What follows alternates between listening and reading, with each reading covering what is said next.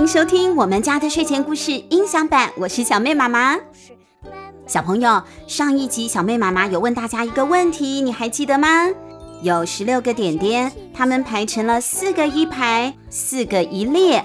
我们要试着圈圈看，这十六个点点能够圈出几个正方形？你有试着画画看吗？如果你听不清楚这个问题，小朋友可以到我们家的睡前故事 FB 粉丝专业上面去看看，我们有把图形还有答案公布出来哦。如果呢，你答错了也没有关系的，小妹妈妈也是花了好久好久的时间，问了好多聪明的朋友才解答出来的呢。反正呢，最后弄懂了就好。可是小航和阿提可不能答错啊，他们如果答错了，可能。可能就要被巨无霸大蝎子给生吞下肚喽！X 寻宝探险队、木乃伊军团、埃及金字塔人面狮身，文李国权，图太阳兵团，小角落文化发行。故事二。拉美西斯二世的难题。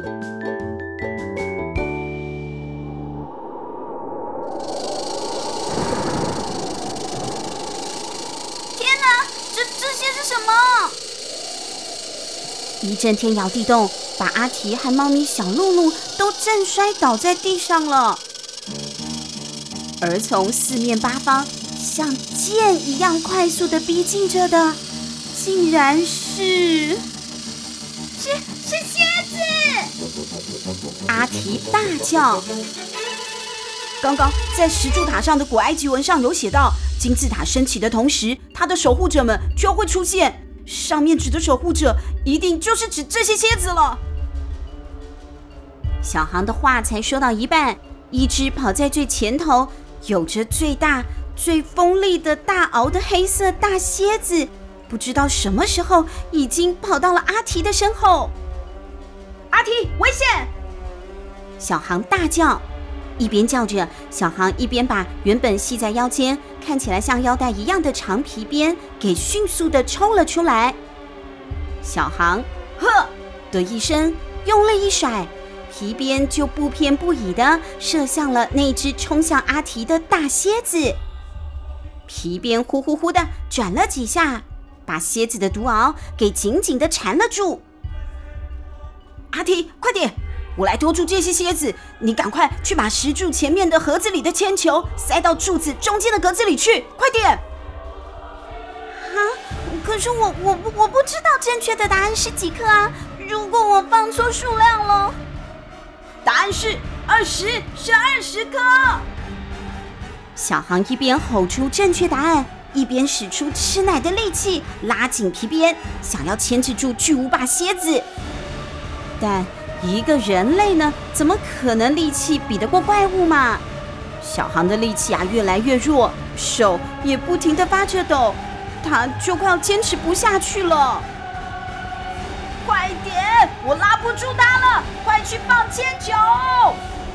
小航大喊。这一声大喊，仿佛把失了魂的阿提终于叫醒了一样。阿提回过神来，立刻转身弯腰，先是一把抓起了十颗球，丢进了木柱中间的格子里。十一、十二、十三、十四、十五、十六、十七、十八、十九……哎哎呀！就在要丢进最后一颗铅球时。另外几只大蝎子也冲了过来，他们都想要过来攻击阿提，结果冲得太快了，就像是有几辆大卡车在十字路口对撞了一样，轰的一声，发生了蝎子车祸，蝎子们啊全都撞成了一团，发出了惊天动地的声响。阿提吓得手一滑。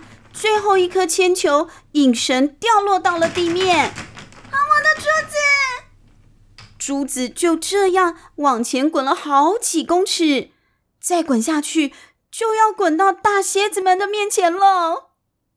这个时候，小露露喵的一声，喵，往前一冲，它竟然跳了出去，飞快地咬住了那第二十颗的小铅球，再用同样迅雷不及掩耳的速度跳回了阿提的身边。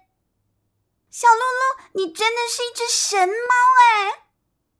阿提太感动了，他忍不住这样赞叹着：“你，你可以等一下再称赞小露露吗？我快要撑不下去了，快点把铅球给放进去！”哦哦，对不起，对不起，二十，第二十颗。就在最后一颗铅球被放进格子里的下一秒，一阵奇怪的铃声。从石柱塔的深处传了出来。听到了这个声音，所有的大蝎子先是静止不动了一下，接着他们就好像听到了主人发出指令的小狗一样，一转身，一边啊摇着尾巴，边朝原本藏身的方向轻悄悄的又快速的移动回去了。啊！哎呦，终于，终于安全了！啊，真的好恐怖哦！我以为这次啊，我们死定了。看来，只要成功解开谜题，他们就会让我们进去呢。小航和阿提两个人终于松了一口气，真的是千钧一发，差一点，他们两个就要成为蝎子的美味大餐了。可是。没等他们多喘两口气，紧接着，石柱子中间的石板面突然的往地面下方陷了进去，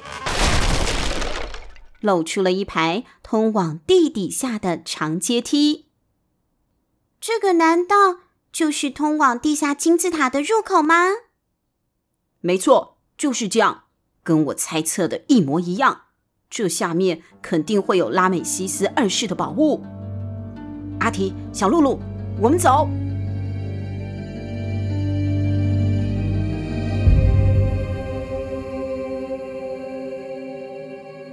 小航一行人拿着火把当照明，顺着长阶梯一路往下，小心的走着。哇，这里面啊，出乎意料的宽敞呢。这个金字塔埋藏在地底下的面积一定是非常非常的大的，不但阶梯长到像看不到尽头一样，这个金字塔宫殿里面四周的墙壁也非常的高大壮观哦，而且墙上刻满了古埃及文，还有一些神秘的符号和图画。看了墙上这些图画，我更确定这个金字塔跟拉美西斯二世有关。你看，墙上画的都是记录着拉美西斯二世的各种战绩。拉美西斯二世是埃及第十九王朝的法老，在他执政期间，是埃及新王国最后的光辉了。他发动了一系列的远征，其中包括了跟西台人发生了冲突，最后签下了史上第一个国际协定。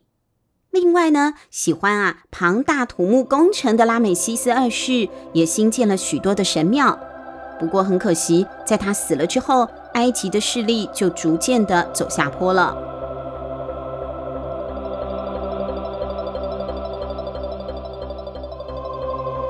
阿提，你看这些蛇的眼珠啊，都是用黑玛瑙做的吧？黑玛瑙可是非常值钱的珠宝呢。看他这样还完好无缺，没有被挖走，肯定啊是没有盗墓者来过。也就是说，我们是第一个进来的人。哇哦，真的好让人期待哦！小航和阿提一边看着四周的环境，一边小心地继续往下走。他们两个人，一只猫，所有的注意力都放在自己的脚底下，真的很担心，如果一不小心。又要踏到了什么可怕的机关了？不过，他们并没有注意到的是，有一个黑色的身影正悄悄地跟在他们的身后。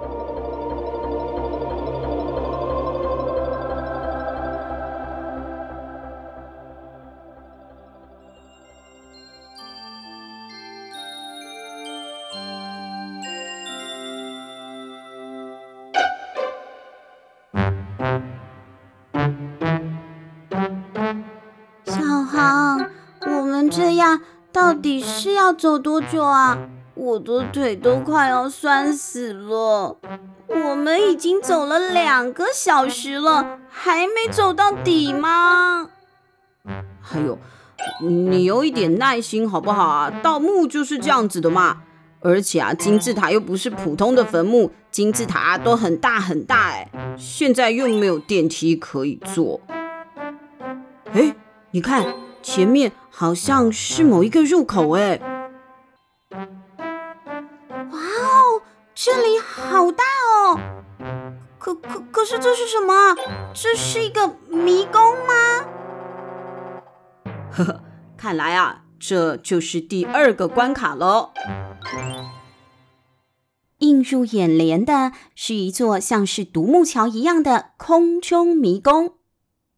这个迷宫一眼就可以看得清清楚楚的，它的排列很像那弯来弯去的大富翁桌游一样，有连在一起一格一格并排着的路，走一走呢，还会碰到岔路，而在每一个岔路的路口都会有一个凸出来的按钮，不知道是做什么用的。小航站在这个迷宫的起点，仔细的研究了起来，嘴巴里呀、还念念有词。嗯，我想哈、哦，这个机关的意思啊，应该应该是这样的啊。如果呢要平安的走到对面，不要触动地面上的机关，一定要啊把每一个岔路上的按钮都给它按下去。可是每一条道路都只能走一次，不能回过头走第二次。嗯，我想应该是这样，没有错。嗯，小航啊，嗯、呃，我知道你现在正在专心的破解关卡，可是，可是，可可可是，你要不要先稍微抬头看一下？看看什么？呃，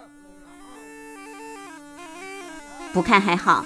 小航抬头一看，天哪，在这个迷宫机关的周围。高高的墙壁墙面上有成千上百个长方形的凹洞，每一个洞里都站着全身包缠着白布的木乃伊。小航，小航，墙上有好多木乃伊。啊，这这这真的？如果我没猜错的话，这些木乃伊。生前应该是拉美西斯二世的士兵吧？他们在变成木乃伊之前，都是拉美西斯二世忠心的部下。死了以后，也希望可以守护着拉美西斯二世的宝物。如果我们启动了机关，我想他们应该会醒过来追杀入侵者吧？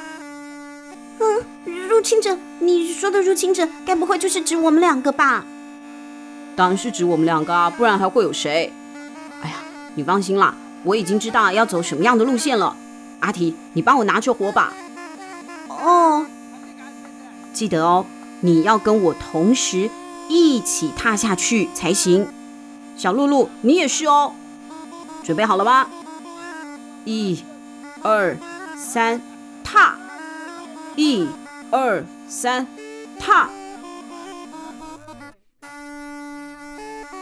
小航带着阿提和小露露，小心翼翼的一格一格的往下踏。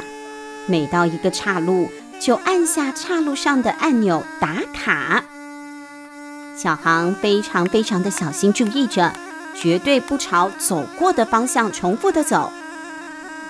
小朋友，如果你也想跟小航他们一样，试着解开这个迷宫关卡。小黑妈妈也会把这个迷宫的图片公布在我们家的睡前故事 FB 粉丝专页上。有空的时候呢，你再请爸爸妈妈帮你上来本专看看，就可以一起来解谜喽。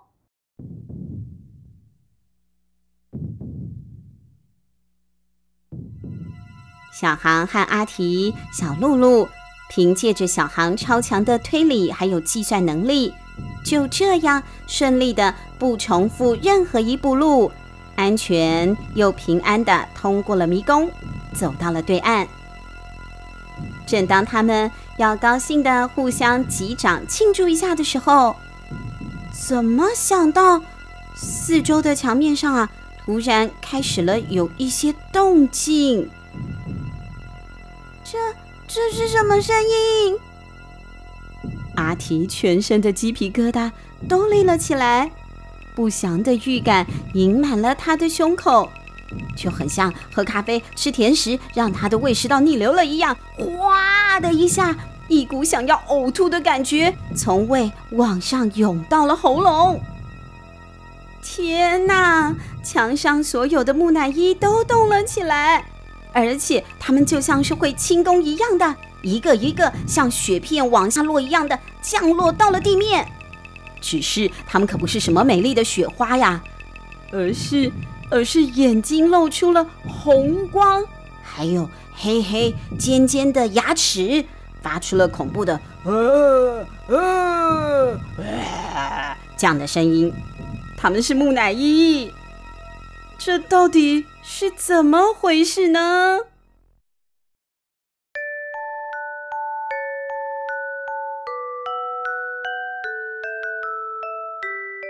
古埃及人认为，人死了以后会重生，而重生的灵魂会回到原本他们的身体里。但人都死了，怎么办？所以必须要确保死者在获得重生之前，他们的身体啊能够好好的被保存着。而古埃及人保存遗体的方法，就是啊把那个尸体做成木乃伊。随着地位的不同，做成木乃伊的程序啊也都不一样的。其中法老就是国王，他们的木乃伊制作是最讲究的，常常需要超过一个月的时间才能完成。而一般的步骤是这样的。